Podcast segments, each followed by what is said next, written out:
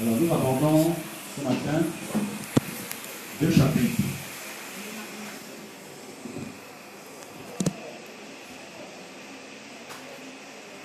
De quel chapitre s'agit-il?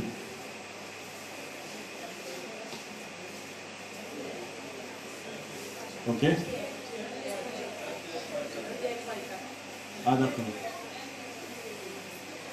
Vous avez réfléchi pour trouver ça Oh d'accord. Je suis soulagé. Je suis soulagé. 1 Pierre chapitre 3 et chapitre 4. Je voudrais avant de commencer la lecture rappeler à tous le principe. C'est un moment de partage. Ce n'est pas une tribune. C'est un moment où chacun peut édifier l'autre et se sentir édifié.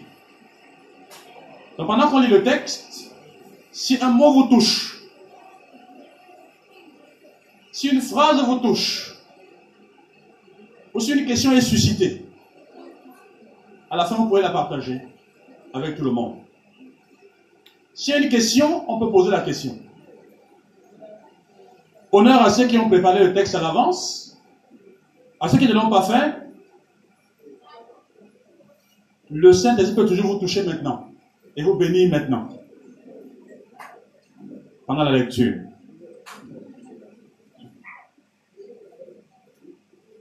Est-ce que les jeunes peuvent se peuvent rester tranquilles derrière? Oui, les enfants, s'il vous plaît.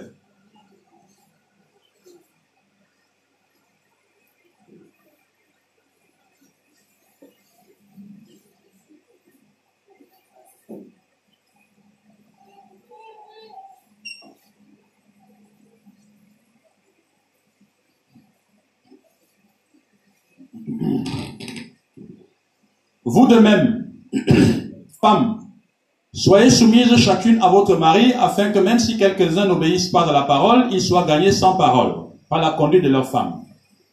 En voyant votre conduite pure et respectueuse, n'ayez pas pour parure ce qui est extérieur, cheveux tressés, ornements d'or, manteau élégant.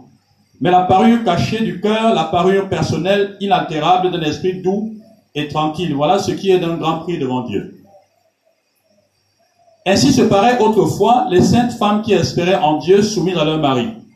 Telle Sarah qui obéissait à Abraham et l'appelait son Seigneur. C'est d'elle que vous êtes devenues les descendantes si vous faites le bien, sans vous laisser troubler par aucune crainte. Vous de même, Marie, vivez chacun avec votre femme en reconnaissant que les femmes sont des êtres plus faibles. Honorez-les comme cohéritières de la grâce de la vie afin que rien ne fasse obstacle à vos prières. Enfin, ayez tous la même pensée, les mêmes sentiments, soyez remplis d'amour fraternel, de compassion, d'humilité. Ne rendez pas mal pour mal, insulte pour ni insulte pour insulte. Au contraire, bénissez, car c'est à cela que vous avez été appelés, afin d'hériter la bénédiction. Si en effet quelqu'un veut aimer la vie et voir des jours heureux, qu'il préserve sa langue du mal et ses lèvres des paroles trompeuses. Qu'il s'éloigne du mal et fasse le bien. Qu'il recherche la paix et la poursuive. Car le Seigneur a les yeux sur les justes et les oreilles ouvertes à leurs prières. Mais la face du Seigneur se tourne contre ceux qui font le mal. Qui donc vous maltraitera si vous êtes zélé pour le bien? D'ailleurs, quand vous souffrirez pour la justice, heureux seriez-vous. Ne craignez pas ce que les hommes craignent et ne soyez pas troublés. Mais sanctifiez dans vos cœurs Christ le Seigneur, soyez toujours prêts à vous défendre contre quiconque vous demande raison de l'espérance qui est en vous, mais faites-le avec douceur et crainte, en ayant une bonne conscience, afin que là même où l'on vous calomnie, ceux qui diffament votre bonne conduite en Christ soient confondus. Mieux vaut souffrir en faisant le bien, si telle est la volonté de Dieu, qu'en faisant le mal. En effet, Christ aussi est mort une seule fois pour les péchés, lui juste pour les injustes, afin de vous, vous amener à Dieu. Mis à mort selon la chair, il a été rendu vivant selon l'esprit. Par cet esprit, il est aussi allé prêcher aux esprits en prison, qui avaient été rebelles autrefois, lorsque la patience de Dieu se prolongeait au jour où Noé construisait l'arche, dans laquelle un petit nombre de personnes, c'est-à-dire huit, furent sauvées à travers l'eau. C'était une figure du baptême qui vous sauve, à présent et pour euh, et par lequel on ne se débarrasse pas de la souillure de la chair, mais qui est la demande adressée à Dieu d'une bonne conscience par la résurrection de Jésus-Christ. qui monté au ciel est à la droite, de Dieu et à qui les anges, les pouvoirs et les puissances ont été soumis. Chapitre 4. Ainsi donc, puisque Christ a souffert dans la chair, vous aussi armez-vous de la même pensée, car celui qui a souffert dans la chair en a fini avec le péché. Afin de vivre non plus selon les désirs humains, mais selon la volonté de Dieu pendant le temps qu'il lui reste à vivre dans la chair. C'est suffisant en effet d'avoir dans le passé accompli la volonté des païens en marchant dans le dérèglement, les convoitises, l'ivrognerie, les orgies, les beuveries et l'idolâtrie criminelle. Ils trouvent étrange que vous ne couriez pas avec eux vers ce débordement de débauche, et ils vous calomnient, ils en rendent compte à celui qui est prêt à juger les vivants et les morts. C'est pour cela, en effet, que les morts aussi ont été évangélisés, afin qu'après avoir été jugés selon les hommes, quant à la chair, ils vivent selon Dieu quant à l'esprit. La fin de toute chose est proche. Soyez donc sensés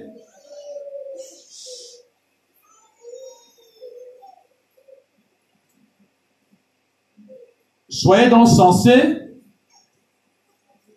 et sobres en vue de la prière. Avant tout, ayez les uns pour les autres un amour constant, car l'amour couvre une multitude de péchés.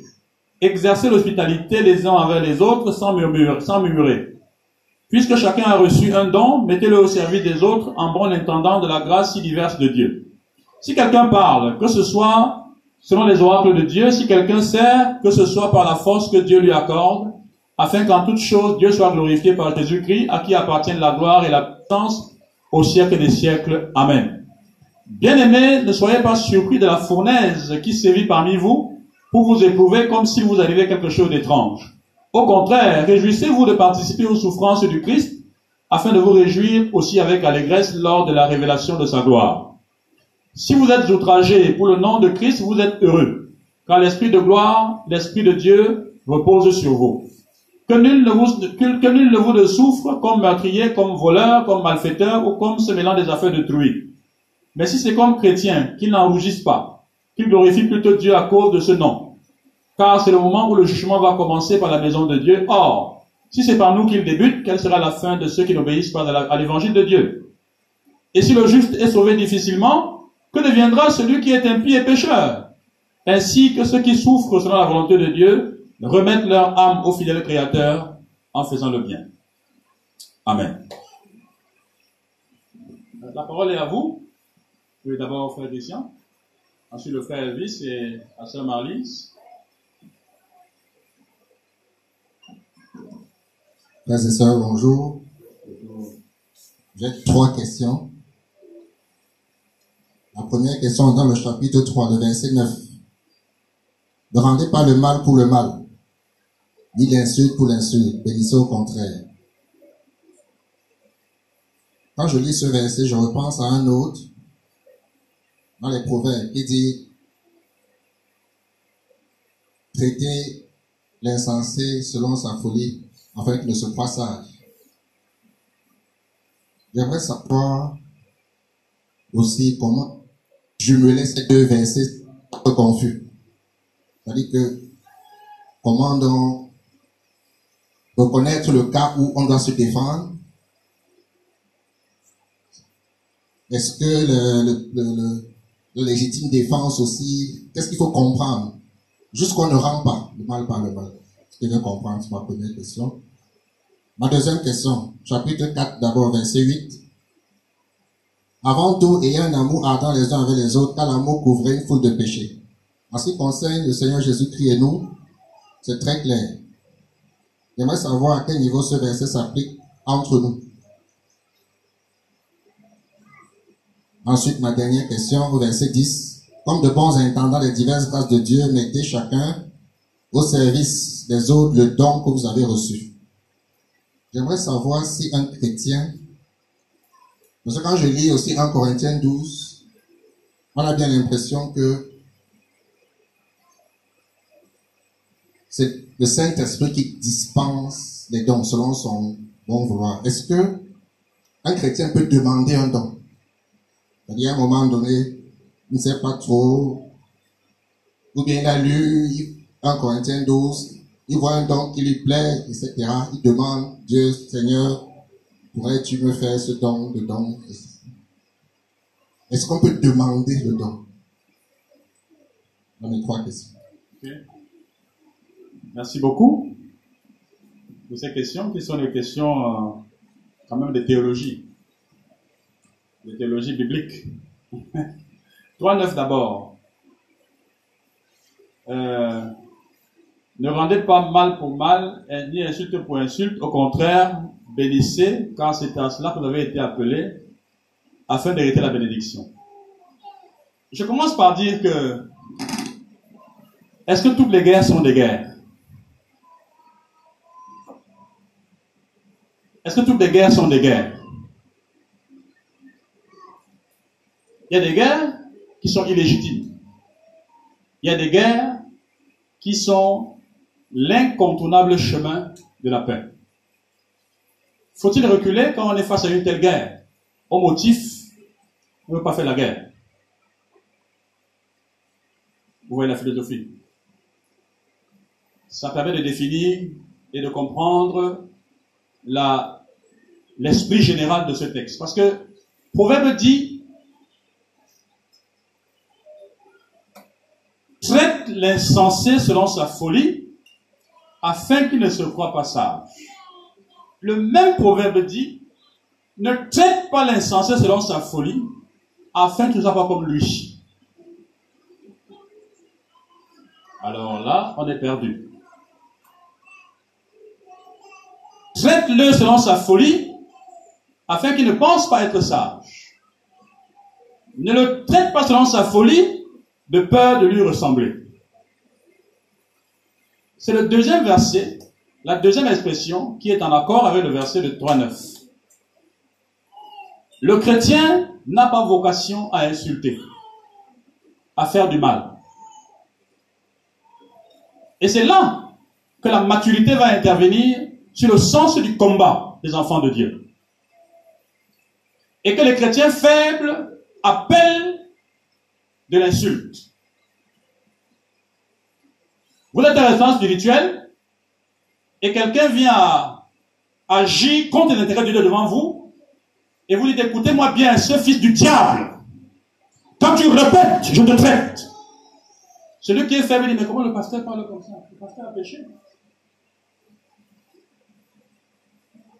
Il démontre simplement son immaturité et son incompréhension de la nature des combats qu'il faut mener. Donc, si quelqu'un m'injurie et que moi je l'injurie, en quoi il est, je suis différent de lui? Nous sommes tous des boîtes qui produisent des insultes. Et c'est ça l'idée de l'apôtre Paul ici. Il ne faut pas, il faut être chrétien. Ne pas rendre des injures parce qu'on nous a injuriés. Mais regardez le modèle parfait. Comment Jésus-Christ menait-il ses combats? Il ne rendait pas, il ne rendait pas des insultes. Il faisait mal à personne. Mais il ne reculait pour autant pas. Il faisait face à la discussion. Il faisait face au débat et quand ça devait tourner à quelque chose d'inutile, il arrêtait de parler.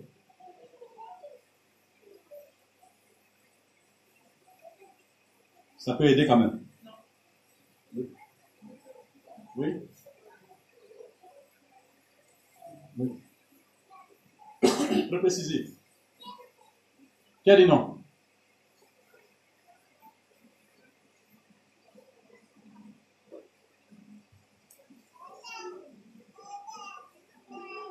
Qui a dit non Quelqu'un veut rebondir? Ah, c'était juste un cri. D'accord. Bon, mais je crois que ça aide quand même un peu. Pour comprendre la philosophie, euh, Jacques va dire qu'il ne faut pas que de la bouche de l'enfant de Dieu sorte de l'eau douce et de l'eau amère. Mais j'ai déjà expliqué ici que la douceur ce n'est pas toujours la façon de faire. Il y a des personnes qui parlent avec une voix très douce, mais sont extrêmement violentes. D'autres personnes qui parlent avec une voix grave, mais sont d'une grande douceur. Font, attention aux mots qu'elles choisissent pour s'adresser aux autres.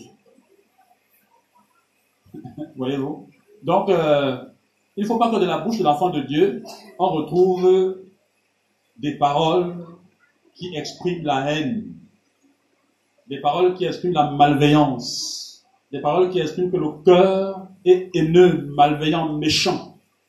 À ce moment précis, ce n'est plus, il n'est pas en train d'agir comme, il, agit comme un fou, en fait. Euh, deuxième question, 4-8. Avant tout, ayez les uns et les autres un amour constant pour, car l'amour couvre de péché. Ah, la question c'était comment ce verset s'applique à nous? Comment est-ce que l'amour d'un frère peut couvrir les péchés de l'autre? Une très bonne question. Je vois un exemple simple maintenant. Tu t'appelles Christian. Et tu dois à quelqu'un 25 000 francs CFA.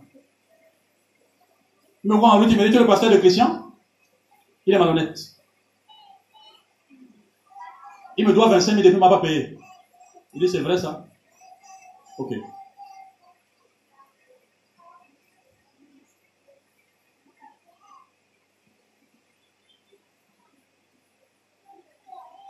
Tiens, je te demande pardon pour mon frère. Ça te va? La prochaine fois prononces son nom, enlève malhonnête.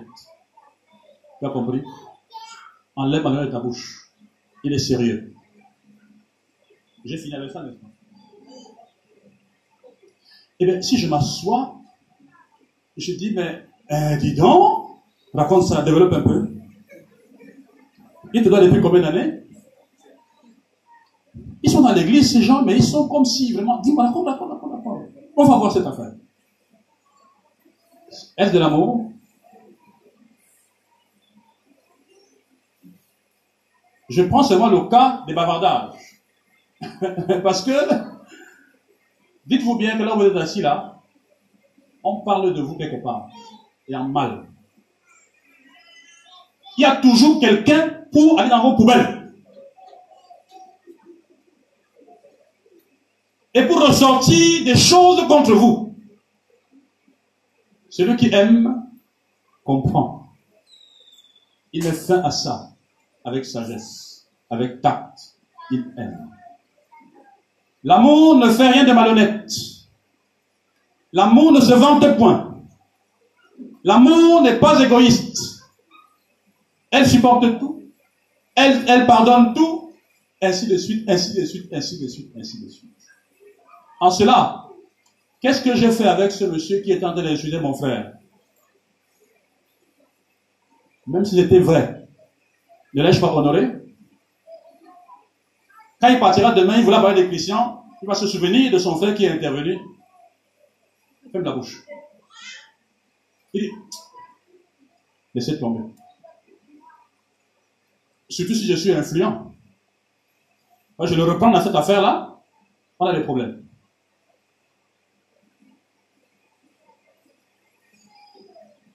Vous rencontrez en train, de prêcher l'évangile, vous êtes en train de prêcher l'évangile, et vous tombez sur quelqu'un qui vous dit, les chrétiens ne sont pas sérieux.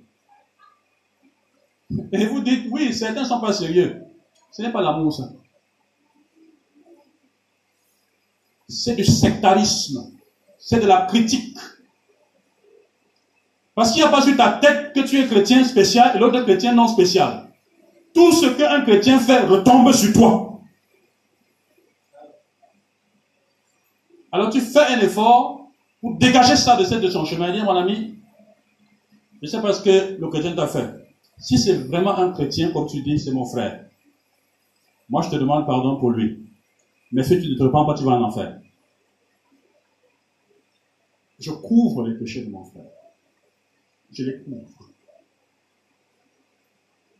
Il y a quelqu'un, j'ai eu un témoignage récemment, où quelqu'un, me parlait de la belle-mère de quelqu'un, d'une sœur. La sœur dit, ma belle-mère en public me défend bec et ongle, même quand j'ai tort. Quand nous sommes à deux, elle dit, toi aussi, tu as fait quoi là? On appelle ça quoi? De l'amour. L'amour ne dénigre pas. L'amour valorise. L'amour soutient. J'avais un frère bien-aimé, il est aujourd'hui mort, il, il nous a dévancé dans la présence du Père. son dernier poste était l'Assemblée nationale. Quand on était étudiant, il m'avait dit, bon, il, avait parlé en Foufoulde. Donc c'est beaucoup plus sucré en Foufoulde. Quand le papa il parlait en français. Il m'a dit, toi si, si tu as un problème dehors, je vais mourir pour toi. Mais Wato, c'est-à-dire que quand je suis dans la chambre, toi et moi, on lutte, tu me blesses, je te blesse. Et quand on est à deux, tu me dis ça. Mais dehors, on ne saura même pas quel genre de toi et moi. On appelle ça quoi? Défendre son frère, protéger son frère et savoir le récupérer, c'est ça de l'amour. L'amour, ce n'est pas l'hypocrisie qui fait semblant de, défendre, mais qui n'a pas l'intention de récupérer. Si vous défendez votre frère dehors, et vous ne, lui parlez pas à l'intérieur, vous ne l'aimez pas. Vous devenez ministre du péché. Si d'aventure votre frère fait ces choses-là, des ministre du péché. Il y a aussi une chose que j'ai découverte récemment. C'est des choses qu'on entend tout le temps. Il faut dialoguer, il faut dialoguer, il faut dialoguer. Mais vous n'imaginez pas à quel point cette affaire-là a de la force. Trois personnes peuvent avoir des différends, des incompréhensions. Mettez les trois personnes ensemble, laissez-les parler. Chacun, chacun dit ce qu'il a. Vous allez voir comment est-ce que les taux qui se rejetaient violemment les uns les autres vont trouver des amortis. Des amortis. L'un dit, tu aussi dit ceci. Donc les choses se replacent chacun dans le contexte. Et à la fin, ils recommencent à parler normalement comme s'il n'y avait rien. Ils se sont compris. C'est de l'amour. Il y a des spécialistes du braquage. Dès que son cœur pique, il s'éloigne de vous. Il s'éloigne. Commence à mettre des, règles. Je ne, je ne, je ne, je ne, je ne.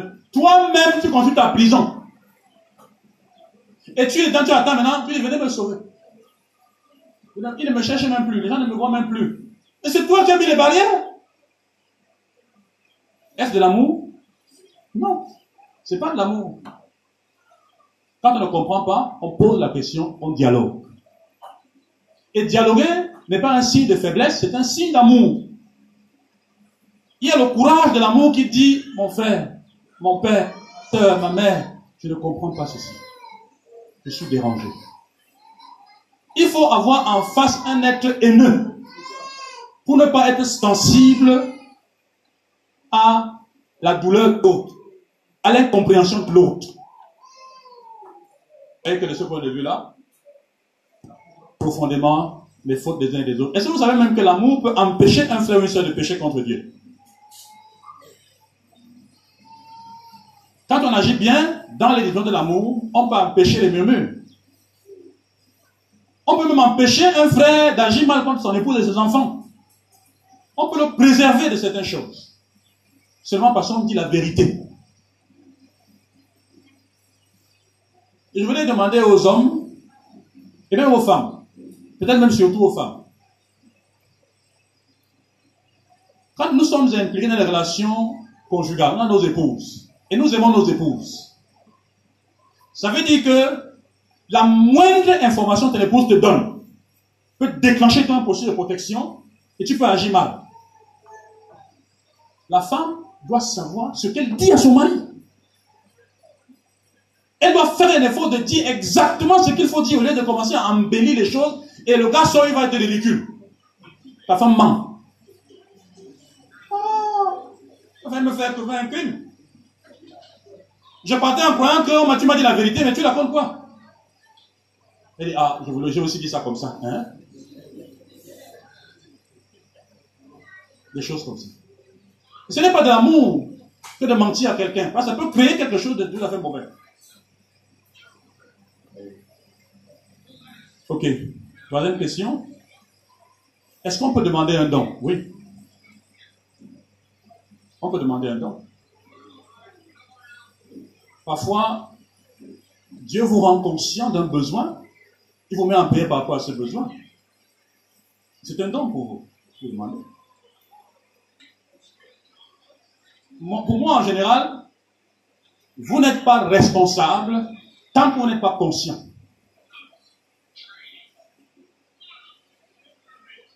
Quand vous lisez la parole de Dieu et qu'un verset vous touche quelque chose, vous devenez responsable par rapport à ce verset-là.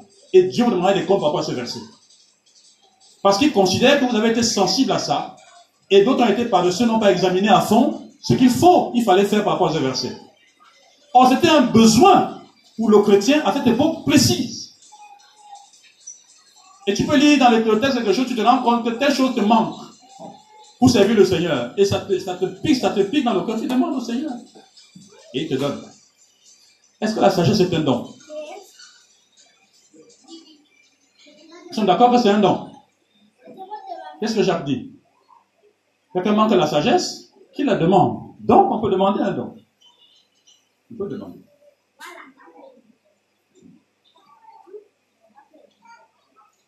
Vous voulez prêcher l'évangile, vous avez des difficultés.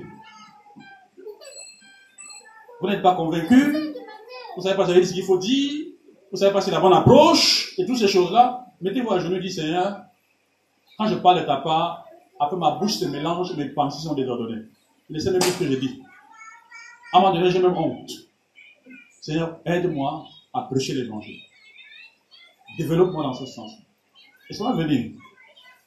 Tu vas devenir quelqu'un qui prêche avec une telle précision, une telle incision, une telle pertinence que quand tu finis, on te regarde comme ça, tu dis, dès que tu, dès que tu tapes, il y a conversion.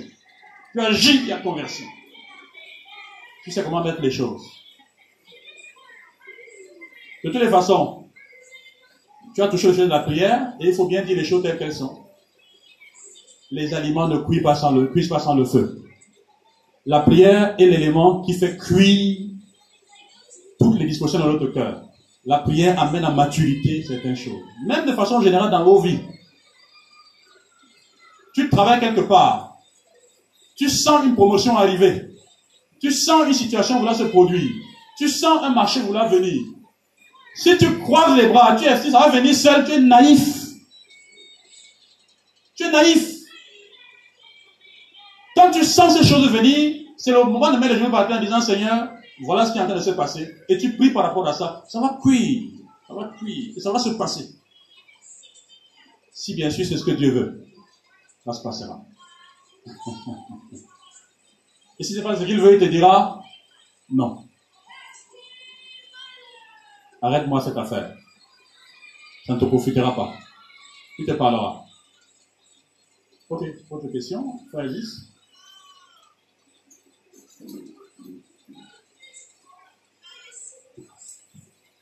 Bonjour frères et sœurs. J'ai deux questions.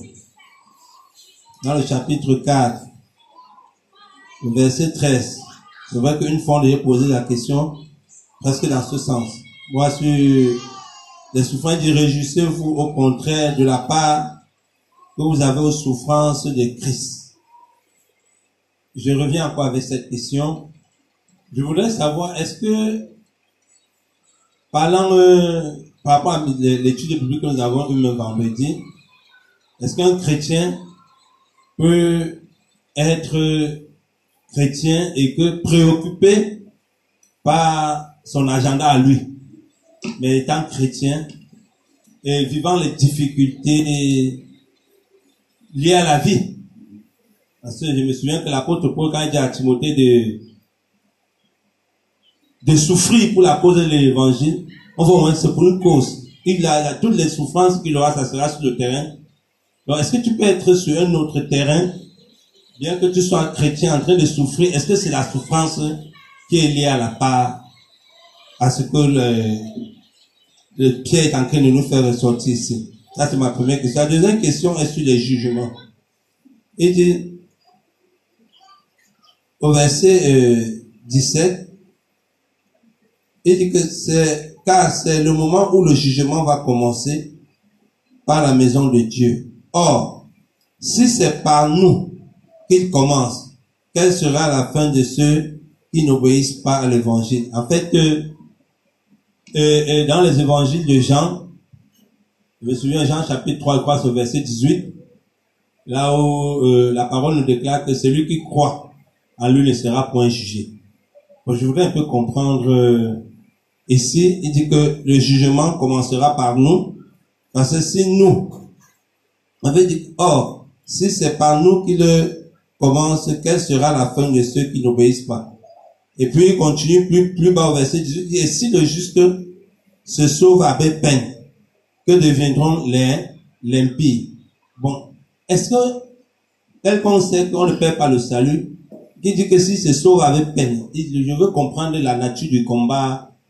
La troisième question, c'est ça. Quel est la, le- quel est l'effort que nous on a à, à faire? Obéir juste, bon, je sais pas. Merci beaucoup. C'est une. Euh, J'ai une question qui est liée à sa première question sur la souffrance. Euh, dans le chapitre 4, le verset 16 nous dit Mais si quelqu'un souffre comme un chrétien, qui n'en ait point honte, plutôt de ce nom. Et dans le verset 19, on parle de souffrir selon la volonté de Dieu. Donc, euh, je voulais savoir, puisqu'il a posé l'accent sur les souffrances, souffrir selon la volonté de Dieu, est-ce que c'est souffrir en tant que chrétien, comme dans le, le verset 16 Et ma deuxième question, c'est de savoir si, comme on dit selon la volonté de Dieu, ça veut dire que il y a des souffrances que qu'on peut endurer contre sa volonté, même en étant enfant de Dieu. Euh, c'est ma question sur la souffrance. Est-ce qu'il y a des souffrances qu'on peut endurer Contre, contre sa volonté en étant enfant de Dieu Puisqu'on parle de, je voulais mettre en opposition souffrir selon la volonté de Dieu. Oui. Où toutes les souffrances d'un enfant de Dieu sont en accord avec, euh, avec ce que le, le Seigneur a accompli. Ok, merci. Ce sont des, encore une fois des très bonnes questions. Sur la souffrance toujours? C'est dans le thème de la journée alors. hein, La souffrance. au, verset, au chapitre 4, verset 1, il demande euh, Ainsi donc, puisque Christ a souffert pour nous dans son corps, vous aussi aimez-vous de la même pensée. Et je voulais savoir comment on va s'armer de la même pensée de souffrance? Est-ce que quelqu'un peut même souffrir? Bon, comment s'armer de cette pensée-là? On s'arme de cette pensée comment? Bon, merci beaucoup pour ces questions. Elles sont vraiment assez bonnes et hautes. Déjà pour la... Je crois que les deux questions de frère Elvis sont dans le même sens en fait. C'est la souffrance et toutes ces choses-là. Ces paroles ne sont pas des paroles de jugement ou d'avertissement, c'est des paroles de réconfort.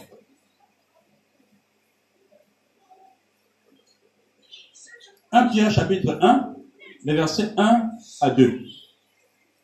Il dit ceci. Pierre, apôtre de Jésus-Christ, aux élus qui sont étrangers, dans la dispersion, au pont, en Galatie, en Cappadoce, en Asie et en Bithynie.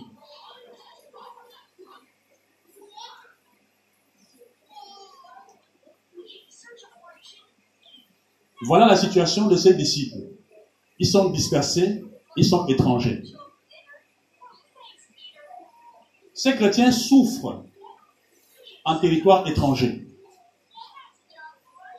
Et dans la souffrance, l'apôtre Pierre met un point d'honneur à les encourager à persévérer dans leur foi malgré les souffrances. Seulement, il identifie deux motifs de souffrance. Le verset 15 dit que nul de vous ne souffre comme meurtrier, comme voleur, comme malfaiteur ou comme se mêlant des affaires de truie. Verset suivant 16, mais si c'est comme chrétien qu'il n'enregistre pas, qu'il glorifie Dieu à cause de son nom. On peut souffrir parce qu'on a commis des fautes. On peut être meurtri, rejeté, méprisé parce qu'on a fait des choses qui ne sont pas bonnes. On a volé, on a tué, on est allé entrer dans un congossat macroéconomique. Et là, on est au centre d'une querelle dans un quartier, on a embrasé tout un quartier par notre langue. Et si on commence à nous voir de cette manière et qu'on en souffre, qu'on ne dise pas qu'on est en de souffrir parce qu'on est chrétien. Non. On souffre parce qu'on est voleur. On souffre parce qu'on est pécheur. Ce regard va ouvrir la porte sur les souffrances générales des êtres humains. La souffrance de l'humain vient de quoi? La souffrance de l'homme vient de quoi? La femme qui enfante dans la douleur, ça vient de quoi? L'homme qui travaille et qui a son pain avec peine, qui n'a même pas de travail, qui veut même n'a pas de travailler, ça vient de quoi? Ça vient de la malédiction attachée au péché qui persiste toujours. Et cette malédiction-là, je ne sais pas qui peut l'enlever, excepté Dieu lui-même. Parce que pour nous, en tant qu'hommes, ce n'est pas nous qui sommes maudits. C'est la terre qui est maudite pour nous. Afin que notre pain en soit retiré avec peine. Ça n'a pas encore été levé. Et c'est toujours à la sueur de notre front, à la, à la, à la, à, la victoire des obstacles multiples, et parfois des cris et des douleurs qu'il faut trouver quelque chose à manger. Ça n'a pas encore été levé. Et si l'homme ne le comprend pas, il est perdu. Si le chrétien ne le comprend pas, il est perdu. Ce sont les souffrances générales. Qu'on soit chrétien ou pas. La troisième forme de souffrance, c'est la souffrance en raison de notre statut de chrétien. On m'injurie parce que je prêche l'évangile. On me hait parce que je suis dans les églises. Parce que je suis chrétien. C'est tout le motif et rien d'autre. On me charge de raillerie parce que je parle de Jésus-Christ. Point. Et certains même vos conseiller, en vous disant, que vous parler trop de lui, baissez un peu le niveau. Ne prononcez pas trop son nom. Généralisez les choses. Voyez-vous? Si aujourd'hui, par une loi camerounaise, les chrétiens sont interdits de travailler, et doivent tous se retrouver en train de faire des travaux de bas étage. Que ferez-vous? Allez-vous renier le Seigneur ou alors allez-vous vous réjouir sans vous plaindre? Comme dit le texte ici qu'il faut le glorifier parce que les chrétiens sont stigmatisés, mis à part, renvoyés au cachot parce qu'ils sont des chrétiens. Le Seigneur dit que dans ces circonstances-là, on doit être content. Maintenant, le frère vient poser une question bien particulière. Si je veux répondre à la question. Est-ce que un enfant de Dieu authentique peut se retrouver en train de souffrir parce qu'il fuit le ministère C'est ça la question en fait. Mais il va souffrir et bien. Moi, j'ai failli aller en prison. Oui, oui. Quand Dieu met la main sur toi et que tu fuis le ministère, tu as un problème pour toutes les professions de la terre. Partout où tu pars, tu as les problèmes. Quoi que tu fasses, ça peut te donner. À un moment donné, c'est le problème qui commence. Ça semble marcher, c'est le problème qui commence. Tu trouves un secteur, dans le bon secteur ici, je vais m'en sortir. Après, ce qui va t'arriver là-bas, tous les gens souffrent dans leurs emplois. Hein. Mais pour toi, sera particulier. Et tu sauras que ce que tu es en train de souffrir là, c'est que tu refuses d'obéir au Seigneur. Vous avez un exemple biblique, ces jours-là. Il n'était pas le seul fuyard de la terre. Mais lui, en tant que fuyard, se retrouver, il ne fallait pas se retrouver. Ce qui est intéressant, la bonne nouvelle avec l'affaire de Jonah, pour répondre à ta question en particulier, il y a une bonne nouvelle. C'est que l'être humain a toujours de la peine à dire oui au Seigneur pour le ministère. C'est toujours difficile. Mais la bonne nouvelle, c'est qu'il y a des poissons dans la mer qui vont nous amener sur le champ de mission. Il existe, vont nous amener là-bas. Donc, essaie de te débrouiller un jour et dire non, non, non, non. Si c'est ton cas, ton poisson est là. Ton poisson va t'amener là-bas, ne t'inquiète pas. Bats-toi comme tu peux te battre. Tu essaies d'expliquer des choses, explique, explique, ton poisson t'attend. Il va te cracher là, il faut que tu vas t'asseoir là-bas. C'est ce que tu dois être. C'est comme ça que ça marche. Dans ces souffrances-là, chacun doit être capable de bien interpréter les souffrances auxquelles il fait face. Et savoir que je souffre pour mes propres bêtises, ou je souffre parce que je suis un enfant de Dieu, point. Ou alors je souffre parce que la souffrance est générale? Tout le monde souffre dans ce qu'il fait. La vie est dure. Ok. Toi, ça répond à. Oui, parce que ta question là, c'est la même chose. Hein? C'est bon. Oui, non, j'avais d'abord juste à la sœur Karine Yolande. Avez-vous la pensée de souffrir Intégrer la possibilité de souffrir est une arme. C'est ça. Armez-vous la pensée de souffrir. Il y a des personnes qui n'imaginent même pas qu'elles peuvent souffrir dans leur vie. Qu'elles peuvent être rejetées, injuriées, méprisées, toutes ces choses-là. Quand ça arrive, c'est comme si le monde s'écroule. Il dit que quand vous intégrez cette pensée, vous êtes prêt à affronter la souffrance. J'ai déjà cité cet auteur ici, il s'appelle Washmani. Il a dit dans un de ses livres, le chrétien ne doit jamais chercher la souffrance, mais il doit être prêt quand ça arrive à l'affronter efficacement avec victoire. C'est ça, avoir la, pensée de souffrir. Être prêt quand c'est nécessaire à retrousser les manches et à se mettre au travail et à souffrir. Celui qui n'a pas cette pensée, il va se compromettre. Je vous ai dit récemment que c'était le gouverneur, n'est-ce pas? Quelqu'un lui aurait dit que monsieur le gouverneur, si vous ne faites pas ça, votre carrière est finie. Il dit, ouais, mon frère, je m'avais péché à Kribi. Il a chez moi péché. C'est Jésus qui m'a mis ici. C'est lui qui m'a enlevé ici. Tu me dis quoi? Il est prêt à rentrer à rien. Il ne se camponne pas sur son poste de ceci ou cela. Non. Il est prêt à quitter les privilèges. C'est ça la pensée de souffrir. Amen, amen. Ok, tu avais une question, sur Marie, il faut qu'on avance.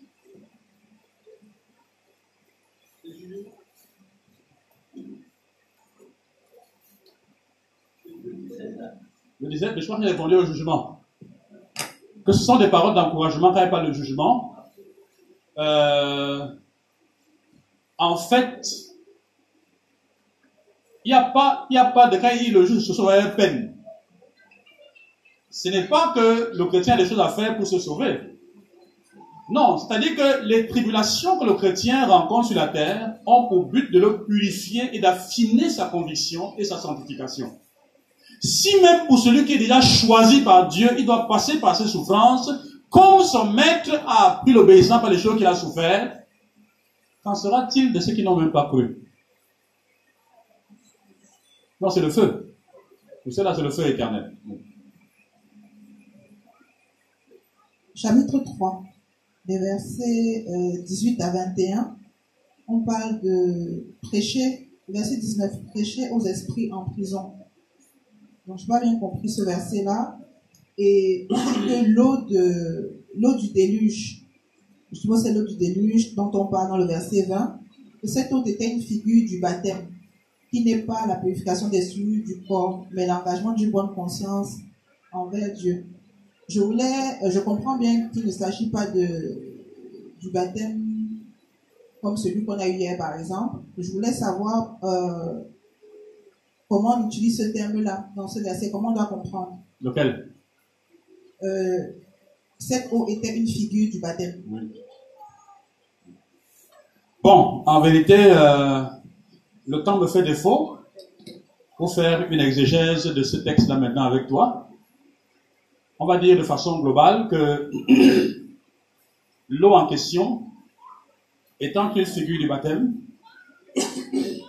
il veut définir le baptême non pas comme euh, quelque chose qui a son sens dans l'eau, mais dans une autre réalité. Parce que la figure relève de l'ombre. La réalité étant autre chose. Il définit plus bas le baptême comme étant l'embarras d'une bonne conscience. Il dit qu'en fait, le sens du baptême, ce n'est pas en fait de l'eau. Il y a une réalité à l'intérieur qu'il faut avoir pour se déclarer et se considérer baptisé. Pour ce qui est des esprits en prison, euh, ce qu'on peut dire de façon sommaire, c'est que dans l'Ancien Testament en général, les péchés n'étaient pas ôtés. Et quand les péchés ne sont pas ôtés, qu'est-ce qui fait l'esclavage? L'homme est esclave de son péché. Et quand le péché n'est pas ôté, on a l'impression que l'homme reste dans une situation d'esclavage. À cette époque, le péché était couvert par les sacrifices d'animaux. L'œuvre de Christ a permis également à ceux qui avaient cru par avance de profiter de la libération qu'apportait l'œuvre de la croix. Et donc, euh, on peut voir ça très sommairement de cette manière. L'exégèse peut être plus profonde encore. Ok. Je vais demander à Baptiste de prier pour nous.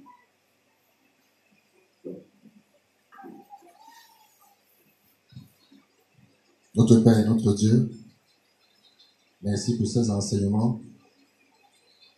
Parce que quand l'herbe sèche et la fleur tombe, la parole demeure éternellement. Puisse nous fortifier et nous maintenir fermes, afin qu'elle ne s'envole jamais de notre souvenir.